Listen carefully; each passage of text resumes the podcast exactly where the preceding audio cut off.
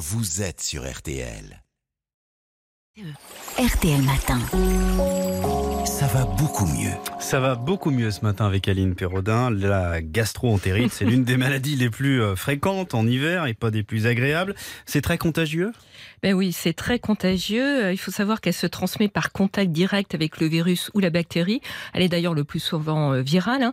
C'est pourquoi si une personne de la famille est atteinte, ben, il faut penser à bien nettoyer les poignées de porte et les sanitaires pour réduire les risques de contamination.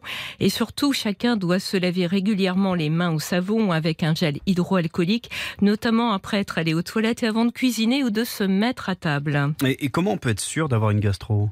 Alors, on a mal au ventre. Vous voulez vraiment on a... les détails Non, non, mais on, il faut pas la, il faut pas la confondre avec l'intoxication. Alors, on a de la diarrhée, des Mm. nausées, voire des vomissements et un peu de fièvre. Et à la différence de l'intoxication alimentaire, hein, qui se déclare brutalement juste après une heure dans le, juste après le repas contaminé, eh bien le début d'une gastro, ça peut être un peu plus lent.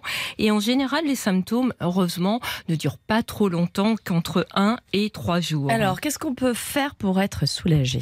Eh bien, on peut prendre de- de- une tisane à base de menthe, de mélisse et de romarin pour calmer les nausées et les crampes d'estomac.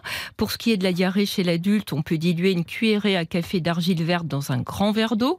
Il existe aussi des médicaments ralentisseurs du transit et des pansements digestifs qui rendent les selles moins liquides. Le principal risque hein, de la gastro, c'est la déshydratation, notamment chez le nourrisson et la personne âgée. Dans ce Mm. cas, bon, il faut vraiment consulter. Alors justement, qu'est-ce qu'on peut boire et manger? Alors, si l'estomac le permet, hein, évidemment.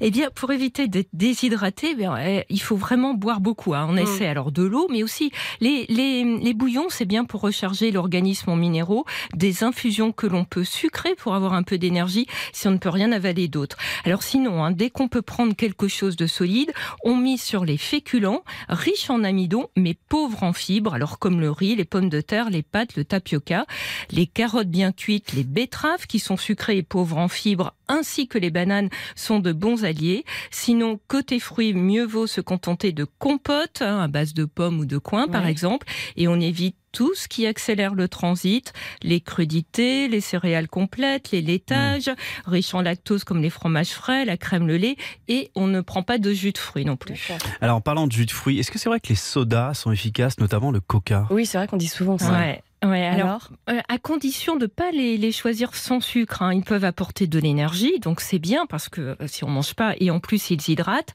pour une meilleure tolérance digestive, il faut retirer les bulles hein, et les préférer ceux sans caféine. Sinon, bah en fait le Coca non n'a pas montré de bénéfices particuliers. En somme, les sodas sont une façon de s'hydrater avec un apport calorique utile hein, quand on est contraint ou jeûne forcé, mais ce ne sont pas des remèdes de choc. On espère ne pas avoir besoin de ces conseils. Merci beaucoup Merci. Aline.